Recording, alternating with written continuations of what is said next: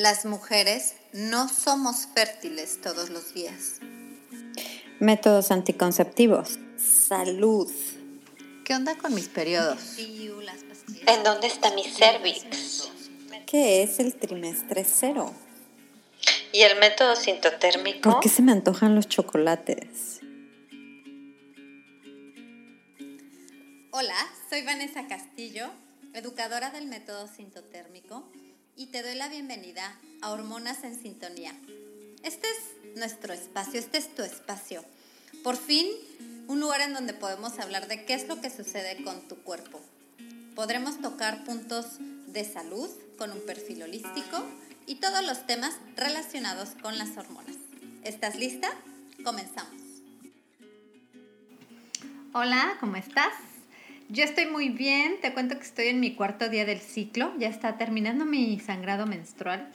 Y fíjate que siempre en esto, así como, como entre el cuarto y el quinto día, yo siento este boost, este de repente como que una energía que me despierto y empiezo así como con muchas ganas de ordenar, limpiar la casa, eh, terminar pendientes, me pongo las pilas, hasta me levanto más temprano y ando así como medio ardillita.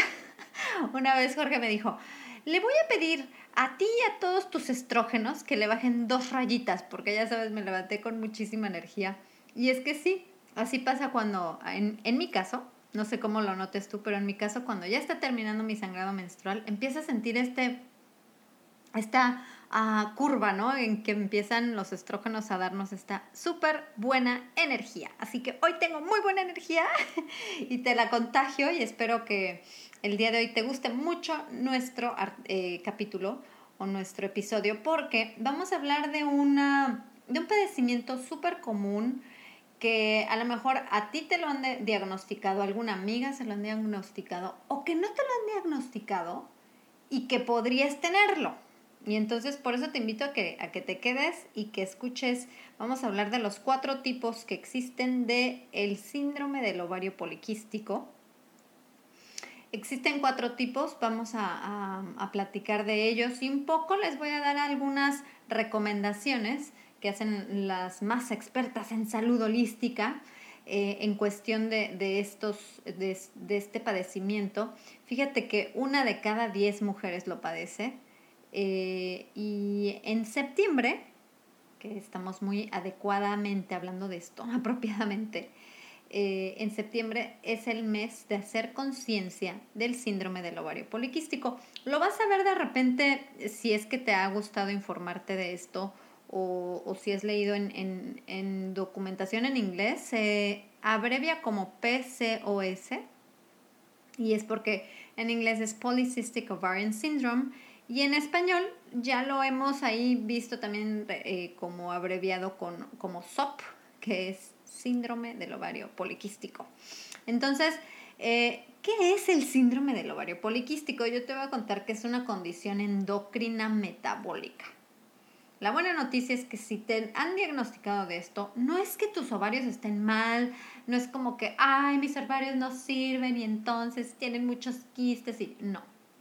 De hecho, vamos a ver por qué no necesariamente se, diagnostica el síndrome del ovario poliquístico por medio de un ultrasonido. Primero, ¿cuáles son los síntomas? Cuando alguien tiene el SOP, va a empezar a lo primero que se nota son ciclos irregulares y un exceso de andrógenos en nuestra pues en el cuerpo. Entonces, ¿qué es lo que pasa con el exceso de andrógenos? Te van a, se van a demostrar por medio de exceso de vello facial, por medio de acné y también una de, las cuestiones con este eh, hiperandrógenos en, en nuestro cuerpo se notan como unas entraditas, o sea, este patrón de los hombres que empiezan a perder cabello acá arriba en la cabeza, como arriba de la frente, de cada lado, eso también se nota mientras estás sufriendo de, de SOP, porque em, es, esta producción de, es simplemente la testosterona libre, ¿ok? ¿Y qué crees también? aparte de los ciclos irregulares, también puede ser causa de aumento de peso o de una persona que no puede bajar de peso, no importa cuánto ejercicio haga, no importa, eh, no sé, las dietas o lo, lo, que haga en su vida, no baja de peso. Y eh, también es la mayor causa de infertilidad femenina. O sea, ¿por qué es la mayor causa de infertilidad femenina? Porque como es un padecimiento tan, eh, pues últimamente se ha escuchado mucho de esto, del SOP, lo primero que hace el SOP es que la ovulación es irregular y esto de los ciclos irregulares pues evidentemente va a, ser, va a complicar el asunto de que una mujer pueda embarazarse de una forma eh, natural. Entonces, em, vamos a hablar por qué no se puede detectar exclusivamente por medio de un ultrasonido. Lo que tu doctor está viendo cuando te ve en, eh, en un ultrasonido que tienes quistes en los ovarios, eso, eso que son quistes en realidad son folículos. Son folículos que eventualmente eh, uno de ellos, todos van madurando hasta que uno de ellos madura y libera el óvulo. Pero lo que sucede con ellos es que en el caso del síndrome del ovario, del síndrome del ovario poliquístico, se quedan como en pausa, como que ya no avanzan esta maduración. Entonces, es normal, todas las mujeres tenemos estos folículos en nuestros ovarios. De hecho, las mujeres jóvenes pueden llegar a tener hasta 25 eh, folículos por ovario. Entonces, a veces se, diagnostica mucho el síndrome del ovario poliquístico en adolescentes sin que el médico esté informado o actualizado de que en realidad es normal que haya folículos en una adolescente un poco más que en una ah, mujer adulta. Y ojo, cuando eh, te acuerdas que te dije, te lo conté en un episodio anterior, el, el ciclo de un rango normal es de 21 a 35 días. Por favor, lo recalco, si eres adolescente o si tu hija es una adolescente, no vayas corriendo al médico pensando que algo está mal con su cuerpo si sus ciclos no duran de 21 a 35 días. Porque un adolescente está apenas empezando es eh, esta comunicación entre el cerebro, entre los ovarios, se le llama el eje hipotálamo, del hipotálamo, la pituitaria y los ovarios. Entonces, es algo que tomará tiempo y que es normal que un adolescente tenga ciclos hasta de 45 días. Entonces, habiendo aclarado el hecho de que las adolescentes, uno, es normal que tengan más folículos en, su, en sus ovarios, más que una adulta.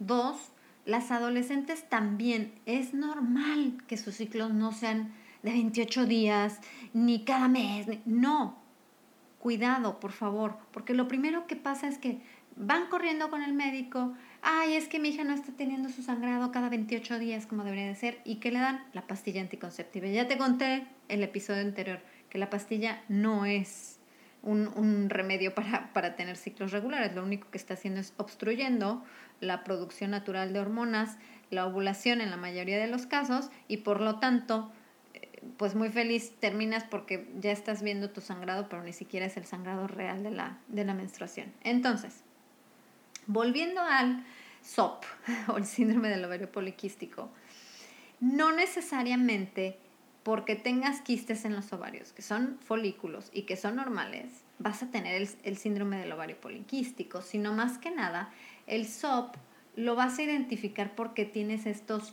padecimientos, acné, tienes el padecimiento del vello eh, facial como extremo eh, y también el hecho de que vamos a hablar mucho de cuáles son los tipos de ovario del, del SOP y las cosas que puedes hacer para irlas mejorando. Lo primero que yo te voy a recomendar, pues independientemente de qué es lo que padezcas o si no tienes ningún padecimiento, es hagamos el registro de nuestros ciclos. Ese es el paso número uno para todo. Estés bien o no estés bien. ¿Por qué? Porque llevando un registro de tus ciclos vas a poder identificar qué es lo que está sucediendo con tus ciclos. Porque a lo mejor este ciclo es perfecto, pero ¿y el que sigue? Si ves un cambio, ¿qué significa? Eh, alguno de los biomarcadores te está dando algún mensaje y lo vas a poder identificar. Entonces, yo siempre pongo este ejemplo. Imagínate que vas con un cardiólogo y le muestras tu electrocardiograma. El electrocardiograma es esta gráfica que el cardiólogo va a leer, va a poder identificar, ok, estoy viendo aquí tu corazón, se ve perfectamente bien, sano, muchas gracias, te vas y sigues con tu vida. O a lo mejor le llevas el electrocardiograma y te dice, ¿sabes qué? Estoy viendo que tienes aquí, no sé, algún asunto que se puede arreglar. Estamos a, muy buen tiempo de arreglarlo. Qué bueno que viniste y te hiciste tu electrocardiograma. ¿Qué crees? Nuestros ciclos son un, electrocardiograma eh, que viene con cada ciclo. O sea, gracias a, llevar la bitácora de tus ciclos, vas a poder leer qué te está diciendo tu ciclo, qué te está diciendo tu, cuerpo, de tu salud reproductiva. Así que llevemos, o sea, no, no, nos cuesta nada, no tenemos que ir al doctor a hacerlo.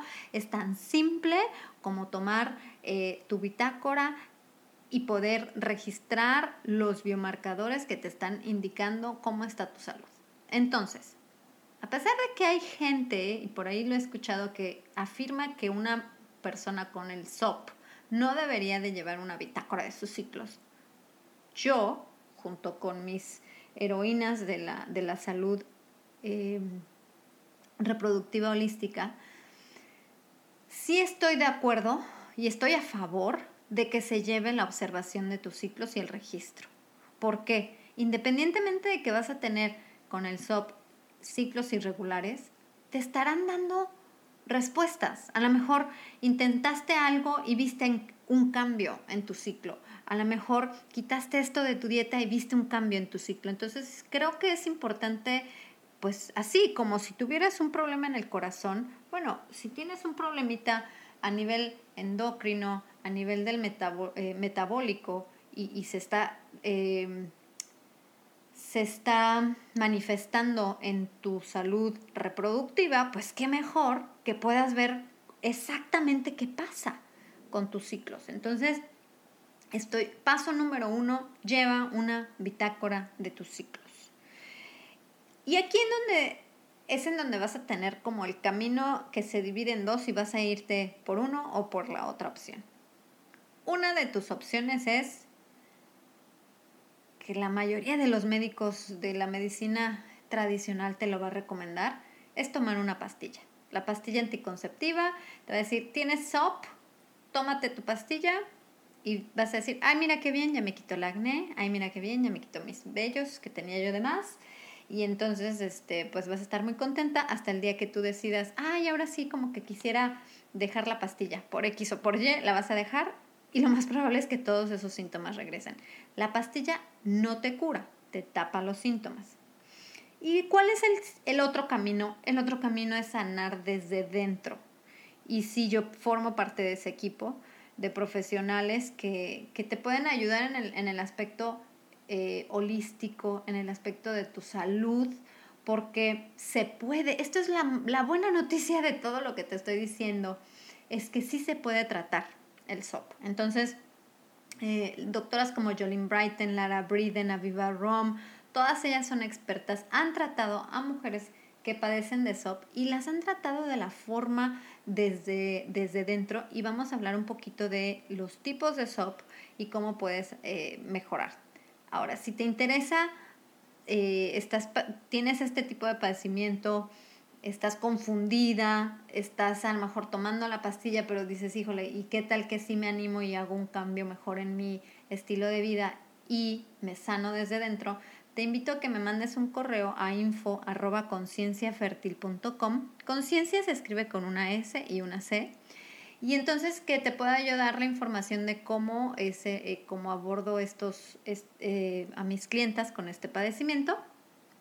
Y si te gustaría trabajar conmigo, está perfecto. Entonces, eh, los tipos de SOP, vamos a hablar, el primero es el más común y es la resistencia a la insulina. Qué cosa más increíble, o sea, siempre pensábamos, ay, este, pues la resistencia a la insulina es nada más la gente que es obesa, la gente que es eh, diabética, pero no, resulta que puedes estar perfectamente delgada, y, este, y también padecer de resistencia a la insulina. Y este eh, resistencia a la insulina lo que va a hacer es que va a inhibir la síntesis de una hormona que se llama SHBG, te doy el nombre completo, es la globulina fijadora de hormonas sexuales. Esta, hace cuenta que es una hormona que va subir, en lugar de que la testosterona ande libre por ahí por tu sangre, la sube a un carro y le dice, tú te vienes aquí conmigo y, la lleva en el carro para que no ande así como haciendo sus, sus desajustes en tu, en tu vida.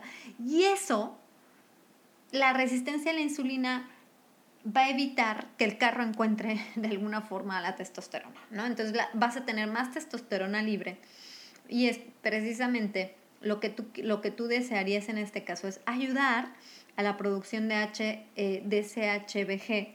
Y una de las, eh, la doctora Jolene Brighton, ella recomienda, fíjate, esta es una receta súper sencilla y naturalita para mejorar que no tengas tanta testosterona libre, es por medio de consumir linaza molida, una cucharadita al día. La linaza molida la he visto en los supermercados y la veo que ya la venden molida. No es recomendable que la compres molida, muélela tú. Es muy simple, en la licuadora las semillitas las pones en la licuadora y que a lo mejor tengan un periodo de vida de una semana y luego vuelves a, moler para la próxima semana. Eh, entonces lo ideal es que sea molida lo más fresca posible. Y esto te va a ayudar a que tu SHBG se controle un poco, eh, bueno, no se controle, sino sí pueda lograr su función y no tengas la testosterona libre.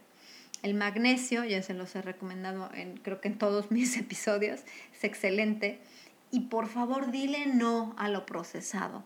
Cuando tú tomas una etiquetita de un pastelito, de un dulcecito, de un refresquito, de un, híjole, todo eso evidentemente tiene químicos y tiene Em, disruptores endocrinos. O sea, ya está demostrado que entre más químico le metamos a nuestro cuerpo, pues más trabajo le cuesta a nuestras hormonas trabajar correctamente. Entonces, dile no a lo procesado. ¿Y qué crees? Si ya nos acordamos que la resistencia a la insulina, por muy poquito que sepamos de esto, lo que siempre lo relacionamos es con la diabetes. ¿Y qué es la diabetes? Pues se tiene que controlar los niveles de azúcar en la sangre controla tus niveles de azúcar en la sangre y todo vendrá como una, un círculo virtuoso. Gracias a controlar tus niveles de azúcar en la sangre, entonces podrás ayudarle a tu cuerpo a trabajar con esta resistencia a la insulina. Hay otro tipo de SOP, que es el de la pospíldora. ¿Qué quiere decir?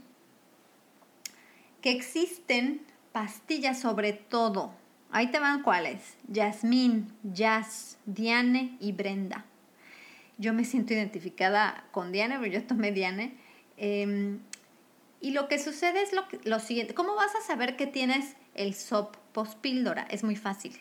La pregunta es, dejaste la pastilla, empezaste a tener todos estos síntomas, pero antes de la pastilla no los tenías, entonces tienes un SOP post-píldora.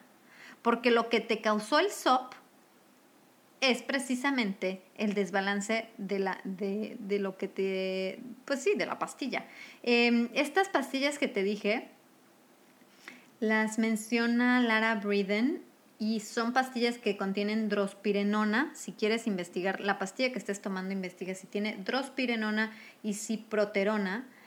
Entonces, son como las más comunes, de acuerdo a los casos, que sí, al dejarlas, el cuerpo es en desajuste, contesta, hace cuenta así como que se te viene el techo encima de, ¡ah!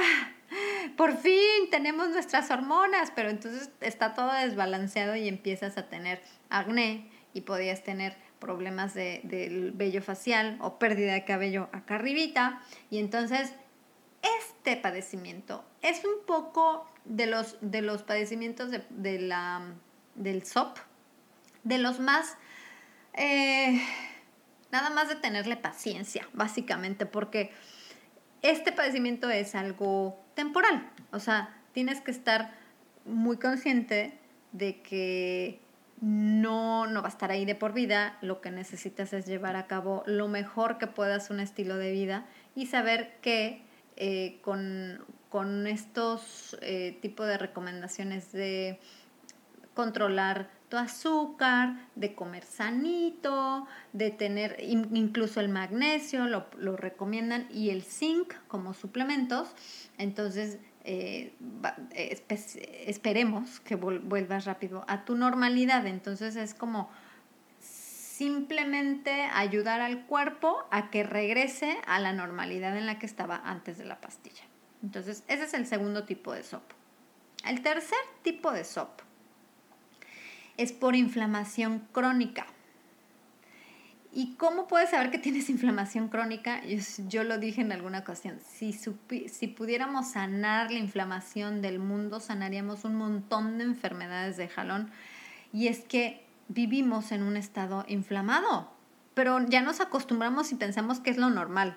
Entonces estamos inflamados y entonces por ejemplo, tienes esta fatiga extrema, tienes problemas con el intestino, tienes dolores de cabeza, dolores eh, de las articulaciones, tienes eh, problemas de la piel como psoriasis. Entonces, todo esto lo único que hace es que son síntomas de que tu cuerpo está inflamado. ¿Y qué crees? Las cosas que nos inflaman, pues son las cosas que la industria del alimento nos manda como normales, pero no debería de ser normal consumir tanta azúcar o consumir alcohol a los niveles de alcohol que estamos consumiendo o eh, te invito a que revises qué tan intolerante al gluten eres. Yo hice un experimento, llevo más de como ya dos meses sin, sin comer gluten y me siento de maravilla yo creo que no lo voy a volver a consumir, aunque ni siquiera me hice un estudio de si soy eh, intolerante al gluten. Es diferente la enfermedad celíaca que la intolerancia al gluten, es como dos niveles distintos, pero yo me siento muy bien sin consumir gluten y, este, y, creo que lo voy a seguir haciendo. Em, ahora los famosos productos genéticamente modificados también nos vienen a afectar en nuestra pues en nuestra salud y también provocan inflamación. Y te lo comenté en el capítulo, en el episodio anterior y lo vuelvo a repetir, los aceites con los que cocinamos, ojo por favor, porque como está en, en un nivel de omega 6 elevado y además son hidrogenados, o sea, tienen un montón de procesos ahí químicos espantosos, esos aceites son los que con los que se cocina casi siempre en la calle. Por eso, cuidado con comer en la calle. Por ejemplo, Em, las margarinas son eh, los aceites vegetales hidrogenados. Margarinas, aceite de girasol, aceite de soya, aceite de canola, aceite de maíz. Y me vas a preguntar, ¿y con qué debo de cocinar? Con aceite de aguacate y aceite de coco si es algo caliente. Y si es frío, el consumo frío, entonces es aceite de, mm, de oliva. Esas son las recomendaciones en tu estilo de vida día a día hay que empezar a investigar qué es, qué es lo que nos estamos llevando a la, a la boca, porque al final, pues de ahí viene la inflamación. Entonces, si puedes, si, si, si, padeces SOP por inflamación crónica, es nada más atender este tipo de, de, de, de hábitos. Son hábitos que debemos de hacer cambios de los hábitos en nuestra vida y empezar a tener un estilo de vida diferente. También te puede ayudar el, omega 3 en la chía, en el pescado, en los mariscos, en las algas también tienen un alto contenido de omega, 3 que te va a ayudar a, balancear el exceso de omega 6 que estamos consumiendo. Em, luego viene el cuarto tipo y el cuarto tipo es el adrenal. Básicamente son las glándulas suprarrenales.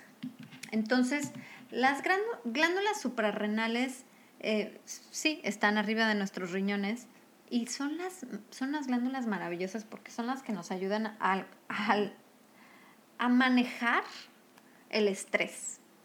O sea, nuestro cuerpo, el ser humano, pues siempre ha lidiado con estrés. Mm, yo creo que en, las, en la era de las cavernas el estrés era eh, algún animal salvaje, eh, el estrés era, híjole, viene una, una nueva tribu aquí me va, no sé, me, vienen a perseguir, o las guerras, o la violencia. Y poco a poco ha cambiado nuestro estilo de vida. Bueno, la violencia siempre ha existido en, la humanidad, pero eh, en este momento de, la vida moderna, pues tenemos un estrés causado por eh, todo lo que sucede en el trabajo, lo que sucede en la casa, la economía, y, estamos en este, es como un estado de alerta constante, como si tuviéramos un león persiguiéndonos todo el tiempo y el cuerpo simplemente se cansa, o sea, es precisamente las glándulas suprarrenales las que llegan a un como descontrol y también esto es uno de los tipos de SOP por los cuales también tendríamos que ver eh, esto del metabolismo. Entonces, ¿cómo solucionarlo? Precisamente trabajando con tus niveles de estrés, trabajando con eh, estilo de vida, con el maravilloso descanso y con algunos de los eh, suplementos que, que son los que se recomiendan. Entonces, yo en este momento te voy a decir que de los cuatro tipos de SOP, en los cuatro tipos coinciden en una cosa. ¿Y sabes qué es? Hacer cambios en tu estilo de vida y sobre todo ejercicio. Eso es lo que va a tener un, verdadero impacto en tu salud y a largo plazo, porque a lo mejor no es algo que se da inmediatamente. Por eso cuando te digo, estás en, en un camino y vas a tomar o el de la derecha o el de la izquierda. El fácil sí es la pastilla. Si tú quieres algo rapidito y fácil, sí, sí va a ser la pastilla. Pero no está atacando el problema de raíz, solamente los síntomas. El otro camino te va a costar un poquito más de, tiempo, a lo mejor de esfuerzo, pero te va a sanar integralmente. No, imagínate qué mal te puede hacer empezar a hacer ejercicio, bajarle al consumo de los químicos y de los productos procesados y del azúcar no te va a hacer mal. O sea, independientemente de lo que padezcas, te va a ayudar en general a toda tu salud. Así que es bien importante que empecemos a analizar nuestro estilo de vida y sí, la fertilidad tiene mucho que ver con lo que comemos, con lo que hacemos y cómo nos sentimos y el nivel de estrés en el que estamos. Eh, yo creo que eh, si, has, si has padecido este eh, asunto de, no, no lograr embarazarte, siempre te dicen, no, relájate, es que te tienes que relajar, sí. La verdad es que el estrés es uno de los mayores enemigos de la salud en general y de la fertilidad. Entonces, ahí está, lo estoy abordando para ti como si tuvieras el síndrome del ovario poliquístico, pero también a ti, aunque no lo tengas, cuídate y trata de de que no llegues en un futuro a que tu cuerpo eh, desarrolle enfermedades que, puedan tener este tipo de, pues, de problemas en tu fertilidad. Y es que no debemos esperar a que, a que tengamos algo mal para hacer cambios en nuestro estilo de vida. Hagámoslo antes, hagamos esta conciencia, estos, eh, tratar de que a mí me acuerdo que alguien una vez me dijo, si se anuncia en la televisión, no es bueno para tu salud. Entonces, yo ya no veo la tele, pero el otro día mi suegrita estaba viendo aquí algo en la televisión y salió una, un anuncio de un, ¿qué era? Un té, un té, un, no sé, una bebida. Este, yo me imagino, y te dicen así como, ay, es hasta la botella verde, ¿no? Entonces maravillosa porque creo que ya no sé qué, no sé, jugo verde. Y dices, no, a ver, fíjate nada más en la etiqueta, no porque sea jugo es mejor que el refresco, estamos hablando de la cantidad de azúcar que estamos metiéndole a nuestro cuerpo. Entonces, asesórate con profesionales holísticos, puede ser nutriólogo, naturólogo, en mi caso que soy profesional holístico de la salud reproductiva, eh, yo te invito de verdad a que le eches ganas a, la, salud en general porque vas a ver beneficios en todos los aspectos de tu vida. El, síndrome del ovario poliquístico puede ser tratado. Te voy a dejar en las notas de, del episodio cuáles son las páginas en, las que te puedes un poco apoyar, encontrar eh, personas que también lo padecen y que, y que te puedes ahí como que eh, encontrar un, un, poquito de guía, Pero sí, si, lo que te interesa es abordarlo desde una forma holística, escríbeme a info.concienciafertil.com y podemos trabajar para, para lograr este balance y que primero pues evidentemente identificar qué es lo que está sucediendo. Em, si te gustaría empezar a llevar a cabo tu bitácora del ciclo, yo ofrezco una, un archivo que lo vas a poder imprimir eh, para que puedas empezar a hacer eh, tu bitácora. Básicamente es registrar tus biomarcadores y puedes ir, ir registrando tus, qué es lo que pasa con tus ciclos. Lo que te voy a pedir para que te mande este, este archivo es que me hagas una reseña de este podcast, si te está gustando el podcast. Coméntame ahí algo que te guste del podcast, dale ahí una calificación para que cada vez más personas lo puedan escuchar. Y me mandas la foto de, tu comentario o de tu reseña, me la mandas a info.concienciafertil.com y yo te contesto con este archivo para que puedas correr a imprimir y empezar a hacer tus eh, bitácoras del ciclo que la verdad es que es algo maravilloso y que es nuestro electrocardiograma de otra parte de nuestro cuerpo que es la fertilidad y nuestras hormonas que deberían de estar en sintonía. Entonces, un abrazo y cuéntame tú en qué parte o en qué fase de tu ciclo estás. Chao.